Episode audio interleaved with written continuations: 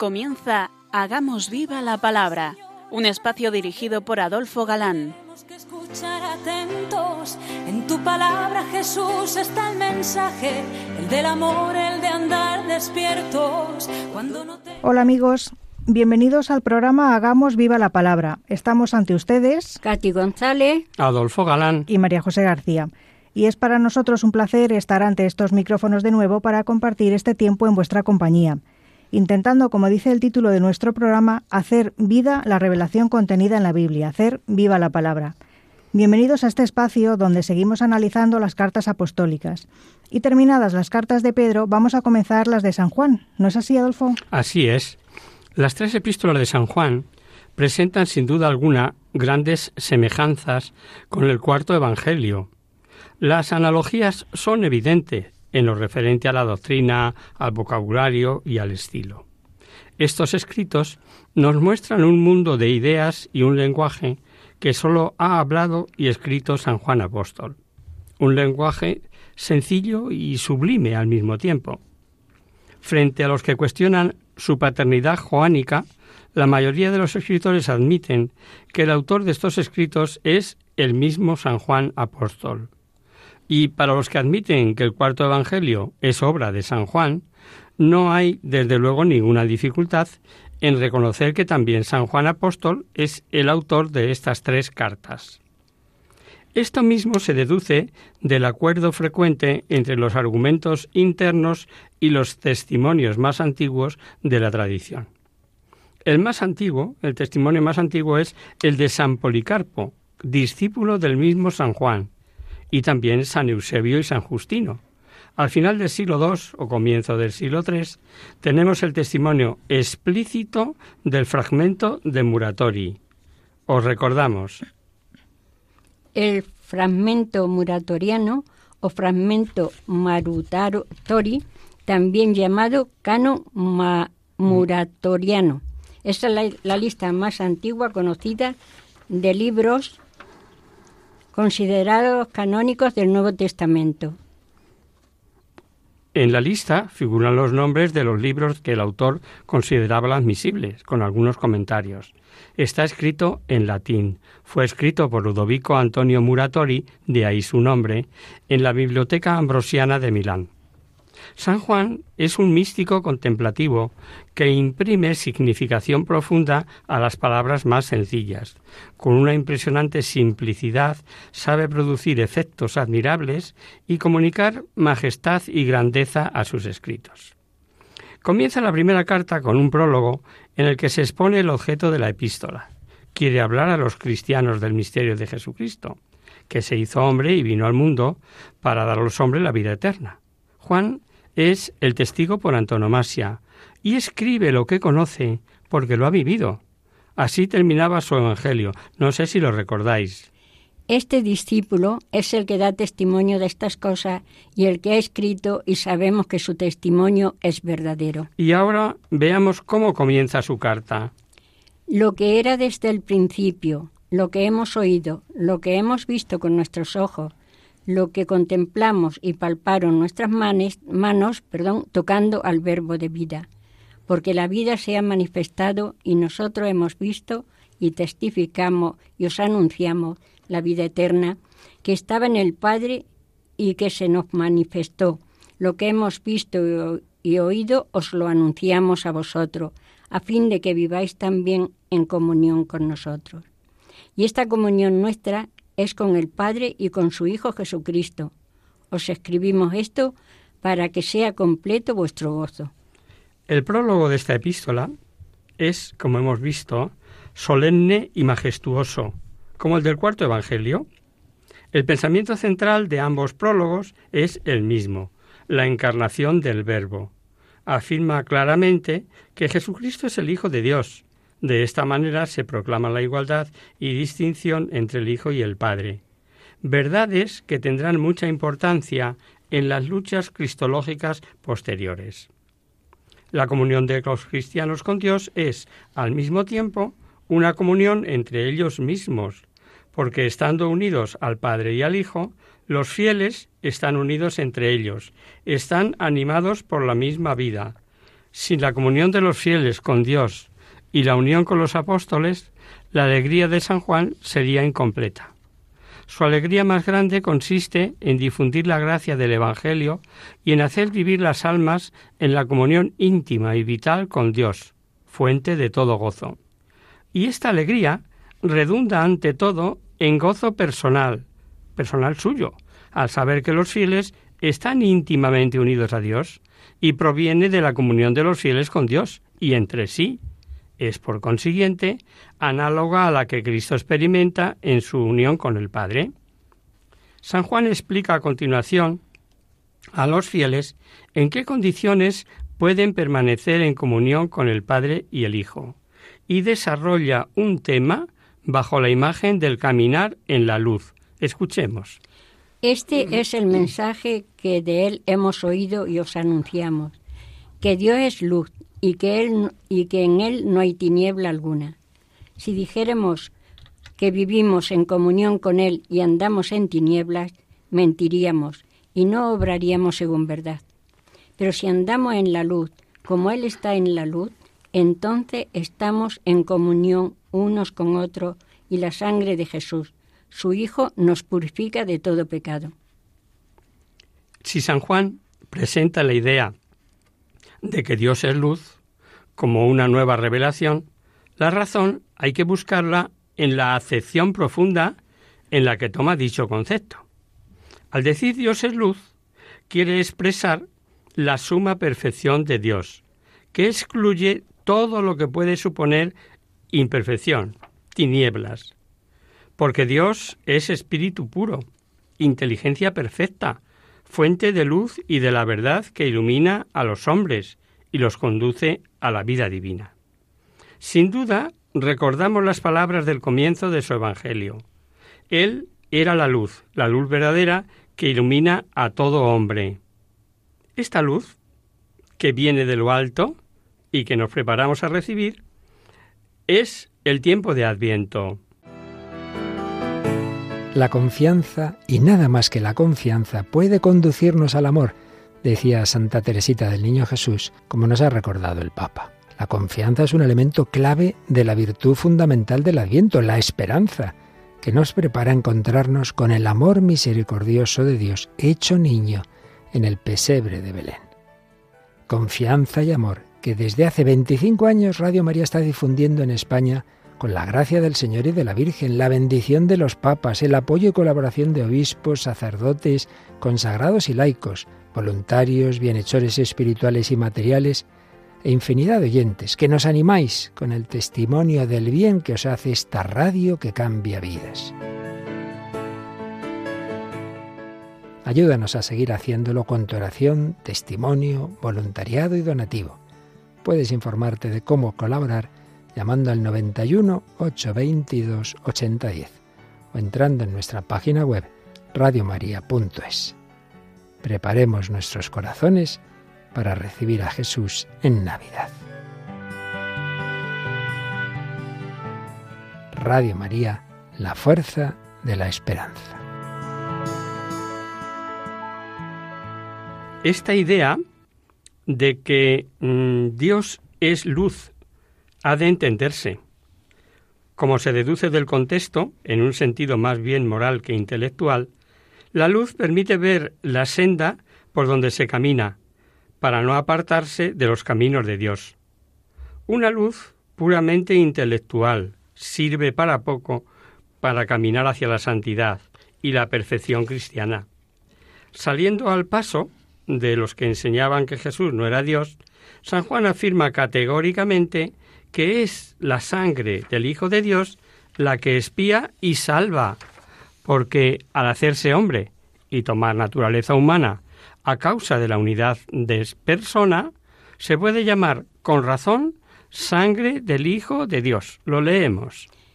Si dijéramos que no tenemos pecado, nos engañaríamos a nosotros mismos y la verdad no estaría en nosotros.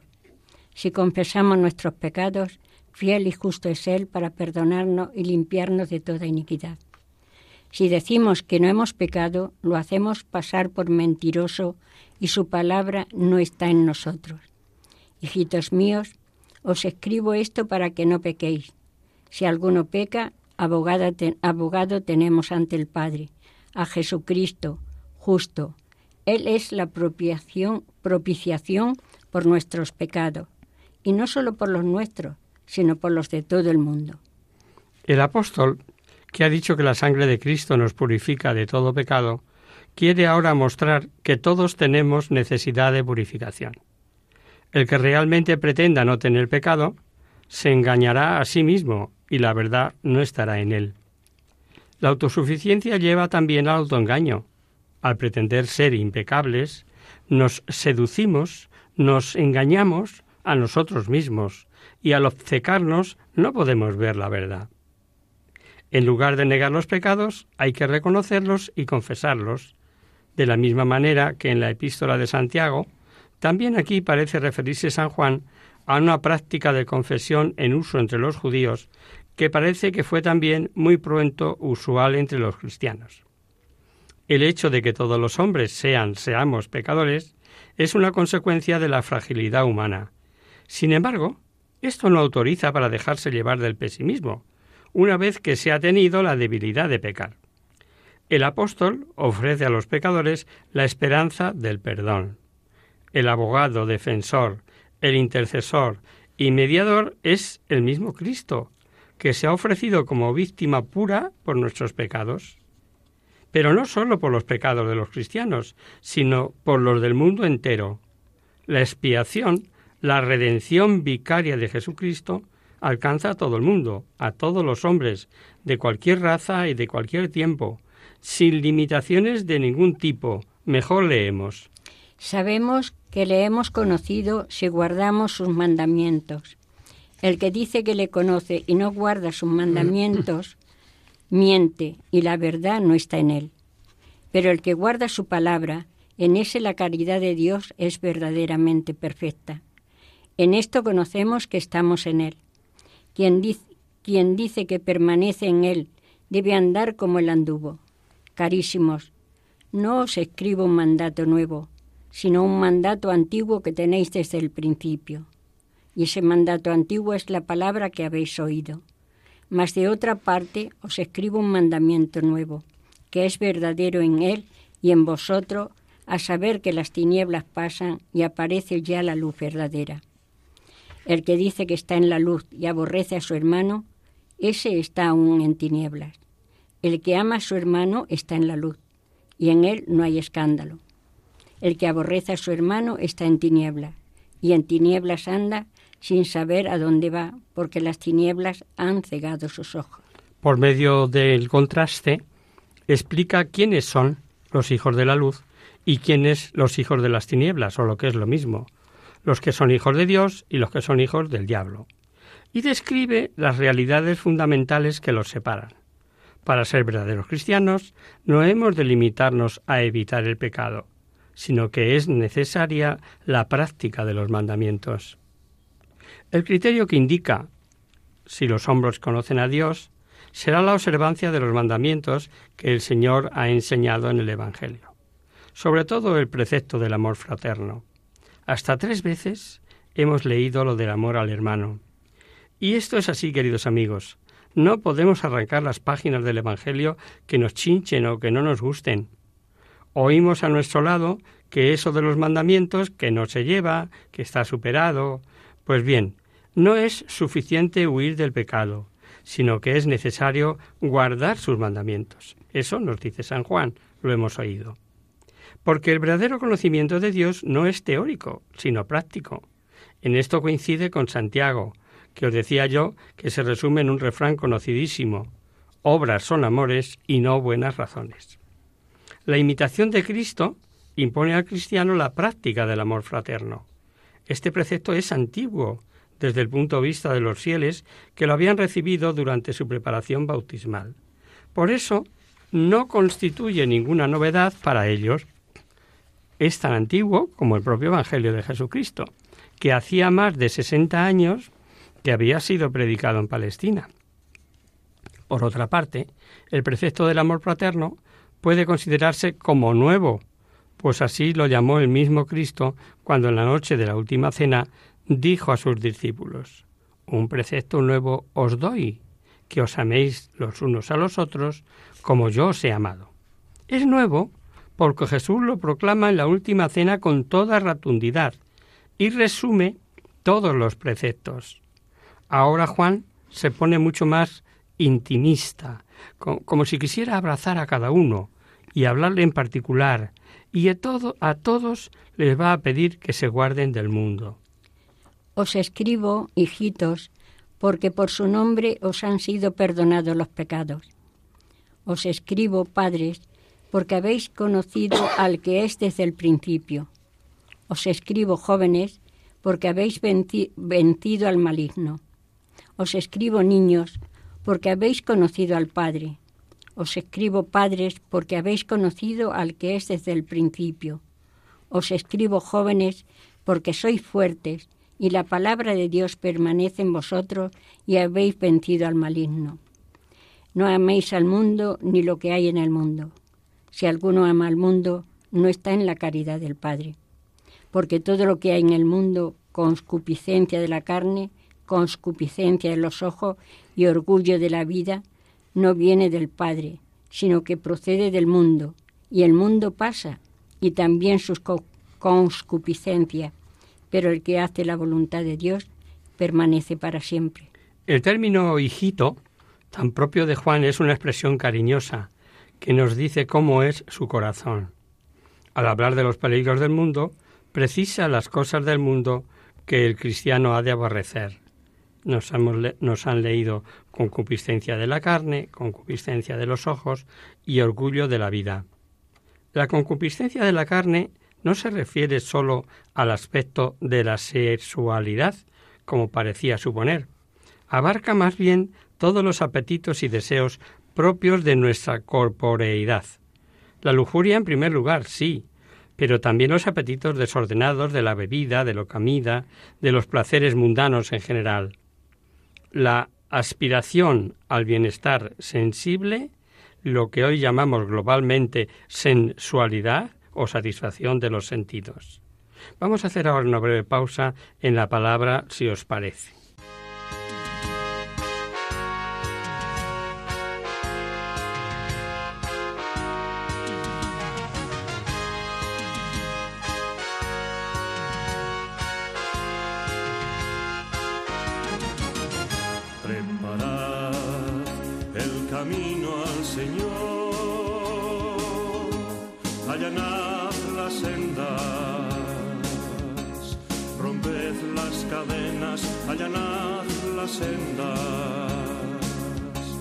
Guardad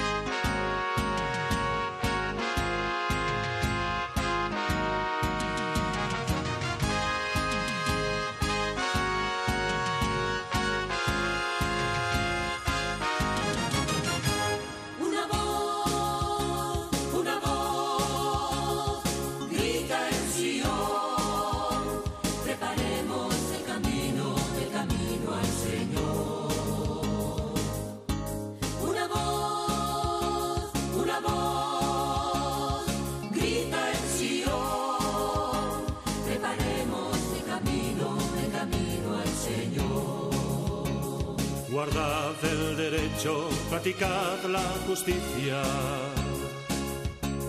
Guardad el derecho, practicad la justicia. Construid la paz. Que vendrá con la libertad.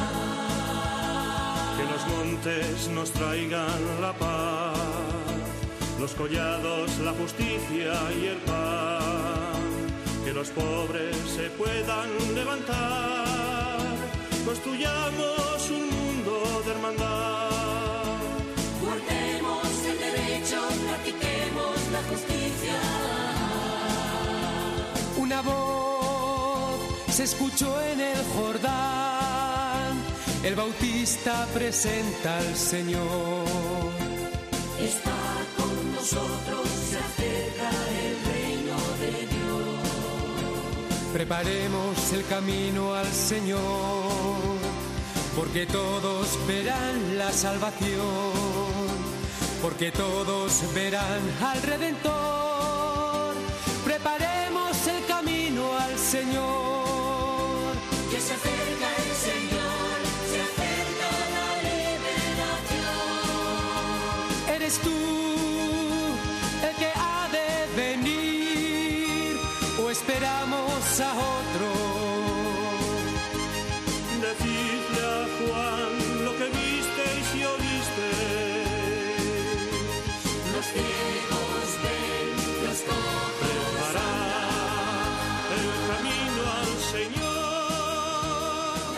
Están escuchando Hagamos viva la palabra en Radio María, la fuerza de la esperanza. Amigos, de nuevo con vosotros, después de esta breve pausa musical. Os recordamos, queridos oyentes, que sintonizáis el programa Hagamos viva la palabra. Si queréis contactar con nosotros vía correo postal, lo podéis hacer a Radio María, Paseo Lanceros 2, primera planta, 28024 de Madrid, y si preferís el correo electrónico, hagamos viva la palabra. Para los que se acaban de incorporar, decirles que estamos analizando las cartas de San Juan. Decía el apóstol, recordad, concupiscencia de la carne, de los ojos y orgullo de la vida. Antes de la pausa explicábamos que la concupiscencia de la carne es más que la sexualidad y que abarca a todos los apetitos y deseos propios de nuestro cuerpo, de, de nuestra corporeidad. La concupiscencia de los ojos se refiere a la mala inclinación existente en el hombre de servirse de los ojos para cometer pecados. Los ojos son las ventanas del alma, y a través de esas ventanas entran las mayores excitaciones que incitan al alma al mal. ¿Y el orgullo de la vida? Pues el orgullo de la vida tiene que ver con la vanidad, el deseo desenfrenado de honores, con la ostentación orgullosa de todo aquello que se posee y sirve para la vida. Es eh, la jactancia de los bienes terrenos, de las riquezas, de la fortuna. Es la idolatría del propio yo, la autosuficiencia que le lleva a no buscarse más que a sí mismo. Ese es el peligro real de las riquezas sobre el que advierte Jesús en el Evangelio. Deciros de paso que algunos padres de la Iglesia afirman que de estas tres concupiscencias derivan como de tres raíces todos los pecados. De hecho, los tres votos, eh, si observáis, de los religiosos, pobreza, castidad y obediencia, se oponen a estas tres concupiscencias y tienen su sentido. Pero sigamos leyendo. Hijitos, esta es la hora postrera, y como habéis oído que está para llegar el anticristo, os digo ahora que muchos se han hecho anticristo, por lo cual conocemos que esta es la hora postrera. De nosotros han salido, pero no eran de los nuestros. Si de los nuestros fueran, hubieran permanecido con nosotros. Pero así se ha hecho manifiesto que todos son de los nuestros. No todos son de los nuestros, perdón. Cuanto a vosotros, tenéis la unción del Espíritu Santo y conocéis todas las cosas. No os escribo porque no conozcáis la verdad, sino porque la conocéis y sabéis que la mentira no procede de la verdad. ¿Quién es el embustero sino el que niega que Jesús es Cristo? Es, ese es el anticristo, el que niega al Padre y al Hijo. Todo el que niega al Hijo tampoco tiene al Padre. El que confiesa al Hijo tiene también al Padre. Lo que desde el principio habéis oído, procurad que permanezca en vosotros. Si en vosotros permanece lo que habéis oído desde el principio, también vosotros permaneceréis en el Hijo y en el Padre. Y esta es la promesa que Él nos hizo, la vida eterna. Os escribo esto a propósito de los que pretenden extraviaros. La unción que de Él habéis recibido perdura en vosotros, y no necesitáis que nadie os enseñe, porque como la unción os lo enseña todo y es verídica y no mentirosa, permanecéis en Él según os enseña. Ahora pues, hijitos, permaneced en Él, para que cuando apareciera tengamos confianza y no seamos confundidos por Él en su venida. El apóstol, como vemos, exhorta a los cristianos a permanecer fieles en la comunión cristiana ante el gran peligro que les amenaza. Porque los anticristos ya están en el mundo. Son los herejes que se esfuerzan por apartar a los fieles de Cristo. En el mundo existen ya muchos anticristos, conforme a la predicación de nuestro Señor. Son todos aquellos que se oponen a Jesucristo y a su doctrina.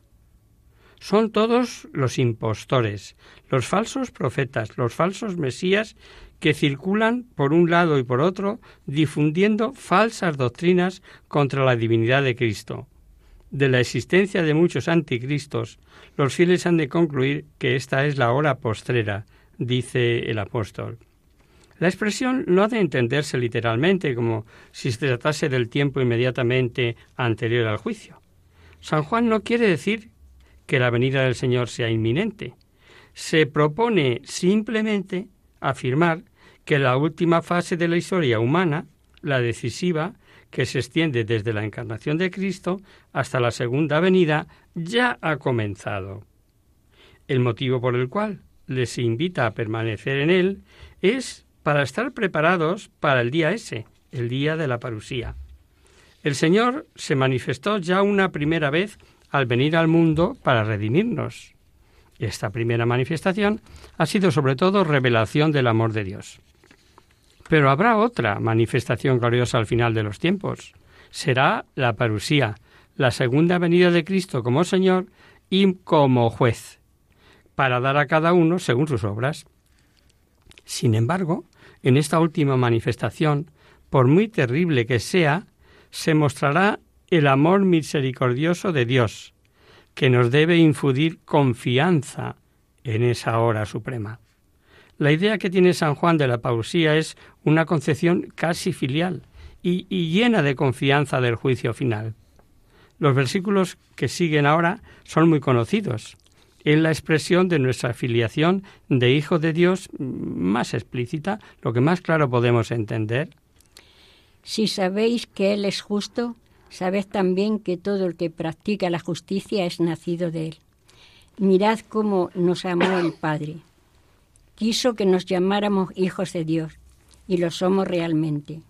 Si el mundo no nos reconoce, es porque no lo ha reconocido a Él. Queridos míos, desde ahora somos hijos de Dios, y lo que seremos no se ha manifestado todavía. Sabemos que cuando se manifieste, seremos semejante a Él, porque lo veremos tal cual es.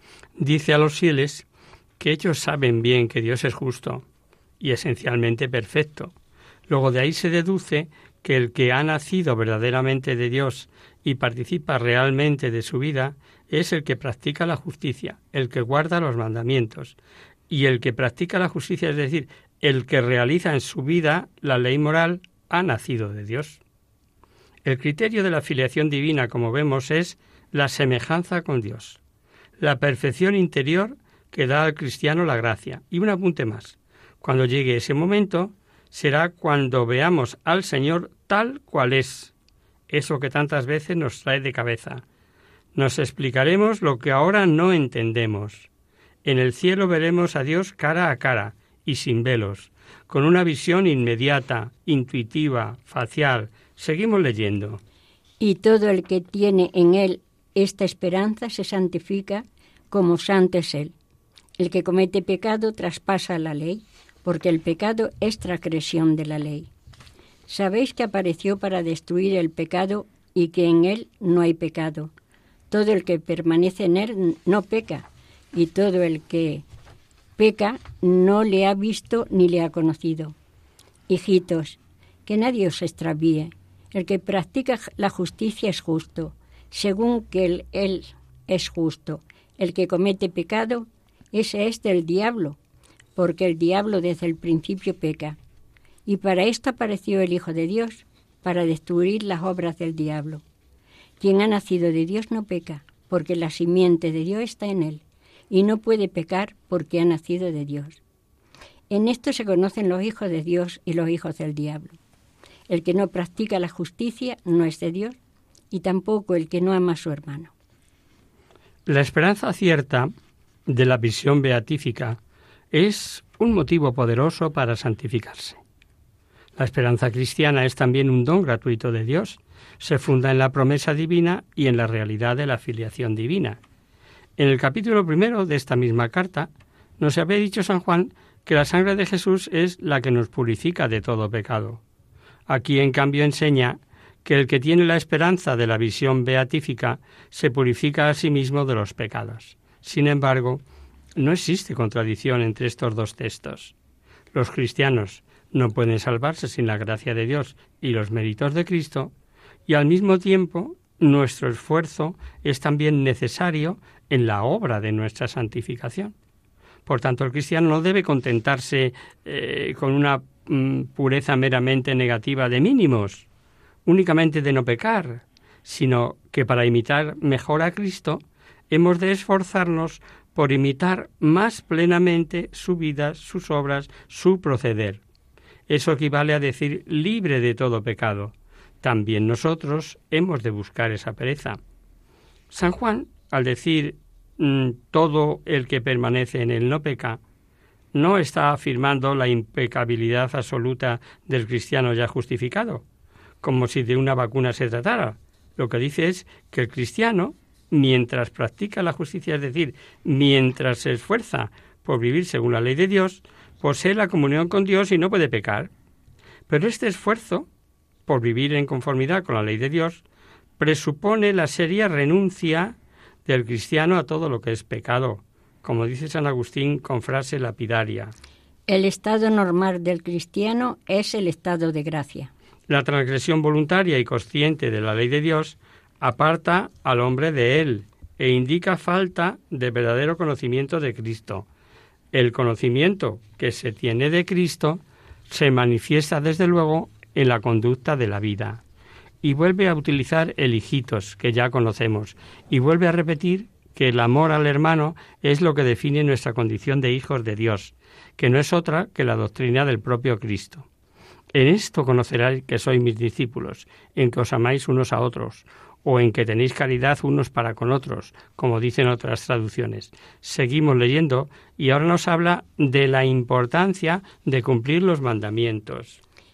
Porque este es el mensaje que desde el principio habéis oído, que nos amemos los unos a los otros. No como Caín, que inspirado del maligno mató a su hermano. ¿Y por qué lo mató? Porque su obra era mala y la de su hermano justa. No os maravilléis, hermanos, si el mundo os aborrece. Sabemos que hemos sido trasladados de la muerte a la vida porque amamos a los hermanos. El que no ama permanece en la muerte. Quien aborrece a su hermano es homicida, y ya sabéis que todo homicida no tiene en sí la vida eterna. En esto hemos conocido la caridad, en que Él dio su vida por nosotros, y nosotros debemos dar nuestra vida por nuestro hermano. El que tuviere bienes de este mundo y viendo a su hermano pasar necesidad, le cierra sus entrañas, ¿cómo mora en él la caridad de Dios? Hijitos, no amemos de palabra ni de lengua, sino de obra y de verdad. En eso conoceremos que somos de la verdad y nuestros corazones descansarán tranquilos en él, porque si nuestro corazón nos arguye, mejor que nuestro corazón es Dios, que todo lo conoce. Carísimo, si el corazón no nos arguye, podemos acudir confiado a Dios, y si pedimos, recibiremos de Él, porque guardamos sus preceptos y hacemos lo que Él, lo que le es grato a, a Él en su presencia. Y su precepto es que creamos en el nombre de su Hijo Jesucristo y nos amemos mutuamente conforme al mandamiento que nos dio. El que guarda sus mandamientos permanece en Dios y Dios en él y nosotros conocemos que permanece en nosotros por el Espíritu que nos ha dado. El pasaje que acabamos de leer está en estrecha relación con lo anterior. Es la alusión a la caridad con el fin de inculcar más profundamente el amor fraterno. Sabéis que es el, monotema de San Juan, el amor, el amor. La caridad es la que distingue a los hijos de Dios. El amor fraterno, practicado por el cristiano, es lo que da eh, su tono. el tono moral, por decirnos de alguna manera. Recurre al ejemplo de los dos hermanos con dos tipos de conducta moral totalmente opuestos y que son como nuestro espejo. Uno odio, uno odia, el otro ama. Y esto no se elige ni comienza así, de repente. El odio procede de la envidia y la envidia del maligno, y se es envidioso por anhelar los frutos del buen obrar sin hacer nada por conseguirlos, es decir, sin cambiar de proceder y siguiendo obrando mal. Ahí está la clave. Sin renunciar a lo malo, anhelamos lo bueno. Si sucumbimos a la tentación, podemos todos ser un Caín, no lo olvidemos. Es preciso no dejarse llevar del mundo, dice San Juan, entendiendo por mundo las malas tentaciones e inclinaciones, las malas obras. Teniendo presente esto, la historia de Caín y Abel, no hay que extrañarse que el mundo aborrezca a los cristianos. El odio pertenece a la esencia de los hombres mundanos y el odio el que lleva a los hombres a la perdición. Por el contrario, si la condición de los cristianos es el amor, tiene que suscitar necesariamente la envidia y el odio del mundo sumido bajo el dominio del demonio. El mundo aborrece a los fieles porque sus obras son malas. En cambio, las de los fieles son buenas, porque guardamos sus preceptos y hacemos lo que es grato en su presencia, como dice explícitamente. Y por último, Clara nos recuerda cuál es el único precepto que nos dio Cristo, y que Él los resume todos, que nos amemos mutuamente y creamos en Él, y por supuesto, que pidamos confiados esa gracia, que seguro que la recibiremos de Él. Cuenta la tradición que estas eran las palabras que repetía continuamente. Cuando ya era muy mayor, el discípulo amado, como él mismo se autodenomina en su Evangelio, solo tenía este discurso, amaos, hijitos míos, amaos. Y es que en eso se resume todo. Juan interrumpe las reflexiones referentes a la caridad para volver a hablar de los herejes.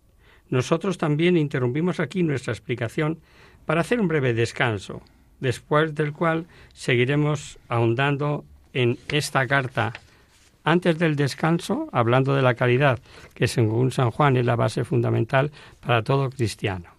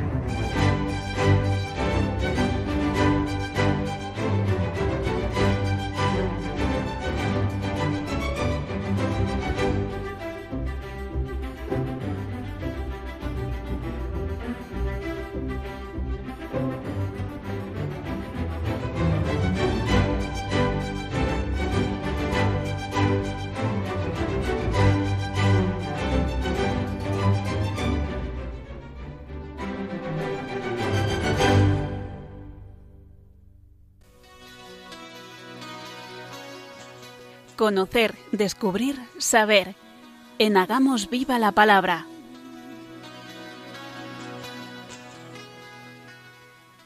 Comenzamos nuestro espacio de conocer, descubrir, saber. Y hoy vamos a complacer a una veterana oyente de Sevilla que nos manda por correo postal una carta que dice así. Soy Carmen y os escribo desde Sevilla. Aunque es la primera vez que me pongo en contacto con vosotros, soy fiel seguidora de vuestro programa desde hace años. Aprovecho ahora vuestro espacio de conocer, descubrir, saber, para pediros que dediquéis estos últimos minutos del programa a mi querida Virgen Macarena, contándonos algo sobre esta devoción, sobre la historia de la imagen o alguna otra cosa que os parezca de interés. Un abrazo, Carmen.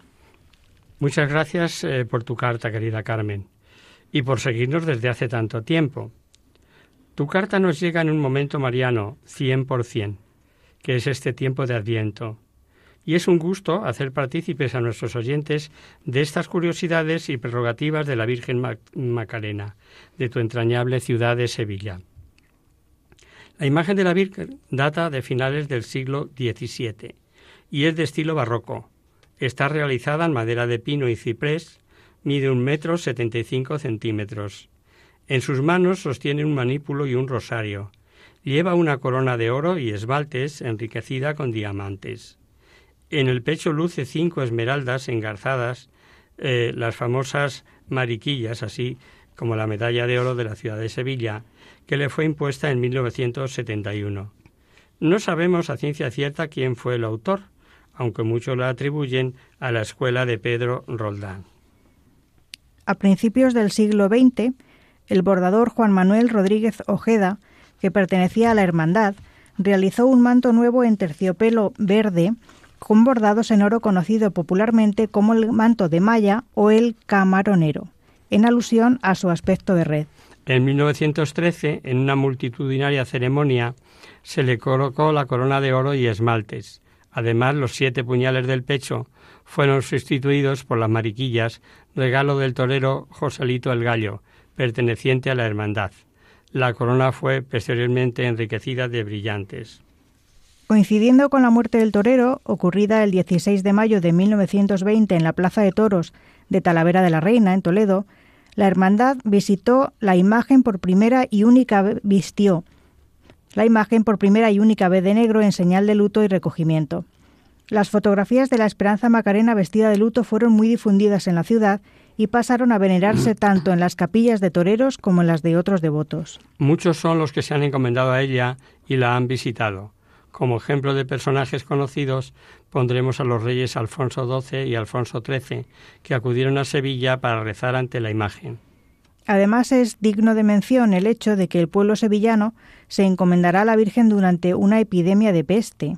Pero también hubo momentos difíciles, que gracias a la providencia de Dios y a la fe y el valor de algunos fieles no acabaron en tragedia. Uno de ellos coincidió con el saqueo de las iglesias por parte de los republicanos al proclamarse la Segunda República. Ante el peligro, el sacristán de la Macarena trasladó la imagen a su casa y la metió en su cama simulando ser una persona. Al anochecer la trasladó al cementerio de San Fernando y la depositó en la sepultura de Joselito el Gallo, donde permaneció oculta durante dos meses sin que nadie, salvo la familia del telero, conociera su panadero. Unos años después, concretamente el 18 de julio de 1936, coincidiendo con el inicio de la Guerra Civil Española, la iglesia de San Gil fue incendiada Cuatro fieles de la hermandad consiguieron sacar la imagen de la Virgen Esperanza Macarena oculta en un cajón de madera y la escondieron en el desván de la casa de dos de ellos. Este desván se convertiría más tarde en un oratorio. Cuando el general Queipo de Llano tomó Sevilla en octubre de ese mismo año, considerando que ya había pasado el peligro, sacaron la imagen de la Virgen de su escondite y la llevaron a la iglesia de la Anunciación. Desde allí, unos días después, fue llevada en procesión a la catedral. Después de la guerra, y una vez rehabilitada la iglesia de San Gil, en 1942, la imagen de la Virgen volvió a su lugar original. En 1949 se bendijo la Basílica de la Macarena, en la que se venera actualmente. El 31 de mayo de 1964 fue la coronación canónica de la imagen de la Macarena en la catedral. Al finalizar el acto, la imagen recorrió las calles de Sevilla en procesión durante más de doce horas. El alcalde de Sevilla aprovechó la ocasión para ofrecer y encomendar la ciudad a la Virgen. El 19 de septiembre de 2010, la Virgen Santísima fue trasladada hasta el Estadio Olímpico de Sevilla para presidir el acto de beatificación de la Madre María de la Purísima. Por la tarde regresó en procesión extraordinaria a su basílica, atravesando por primera vez el río Guadalquivir y visitando el hospital de la Virgen Macarena. Según los cálculos, esta ha sido la procesión más multitudinaria que ha habido en Sevilla. Pero la devoción a la esperanza macarena no se queda entre los sevillanos. Al contrario, en el siglo XX se ha extendido por diversas ciudades españolas y por diferentes países de Europa, América y Asia. Como dato curioso diremos que Colombia la tiene como patrona de los toreros y es el país de América con mayor número de parroquias en las que se la venera. En todos estos países se han fundado hermandades, aunque la primera fue fundada en Sevilla hace varios siglos, concretamente en 1595, por el gremio de los hortelanos de la ciudad. Actualmente cuenta con 12.000 cofrades, siendo la hermandad sevillana con mayor número de hermanos. Como datos curiosos mencionaremos que la primera salida procesional tuvo lugar en 1615 y que en la actualidad la procesión se prolonga durante 14 horas y media, siendo la más larga de las que participa en la conocida madrugada sevillana. Muchísimas gracias, querida oyente Carmen, y decirte que todos estos datos eh, los hemos obtenido obviamente de, de ahí, de Sevilla. Y bueno, pues si hemos sido vehículo para que lo conozca más gente, encantados. Esperamos haber respondido a tu petición y haber ayudado a nuestros oyentes que conozcan algo más sobre esta devoción. Y hasta aquí, queridos amigos, el programa de hoy. Os dejamos con nuestra sintonía y os recordamos que si queréis dirigiros al programa para cualquier duda, aclaración o sugerencia participando en el espacio de conocer, descubrir, saber, Estamos a vuestra total disposición y encantados de atenderos en la siguiente dirección. Radio María, Paseo Lanceros número 2, primera planta, 28024 de Madrid. O bien, si lo preferís, en el correo electrónico hagamos viva la palabra arroba. Os recordamos, queridos oyentes, que tanto este como el resto de nuestros programas los tenéis a vuestra disposición en el podcast de Radio María en la página web www.radiomaria.es. El próximo miércoles, como sabéis, está el programa que alterna con nosotros, quien guarda mi palabra, con el padre José Ribes. Por tanto, nosotros nos encontramos de nuevo dentro de 15 días, si Dios quiere. Con una emisión en la que veremos la primera carta de San Juan, que al igual que las otras dos, contiene evidentes semejanzas con el cuarto Evangelio. Las analogías son evidentes en lo referencia a la doctrina, al vocabulario y al estilo. Hasta una próxima emisión, amigos. Hasta el próximo día. Hasta dentro de 15 días.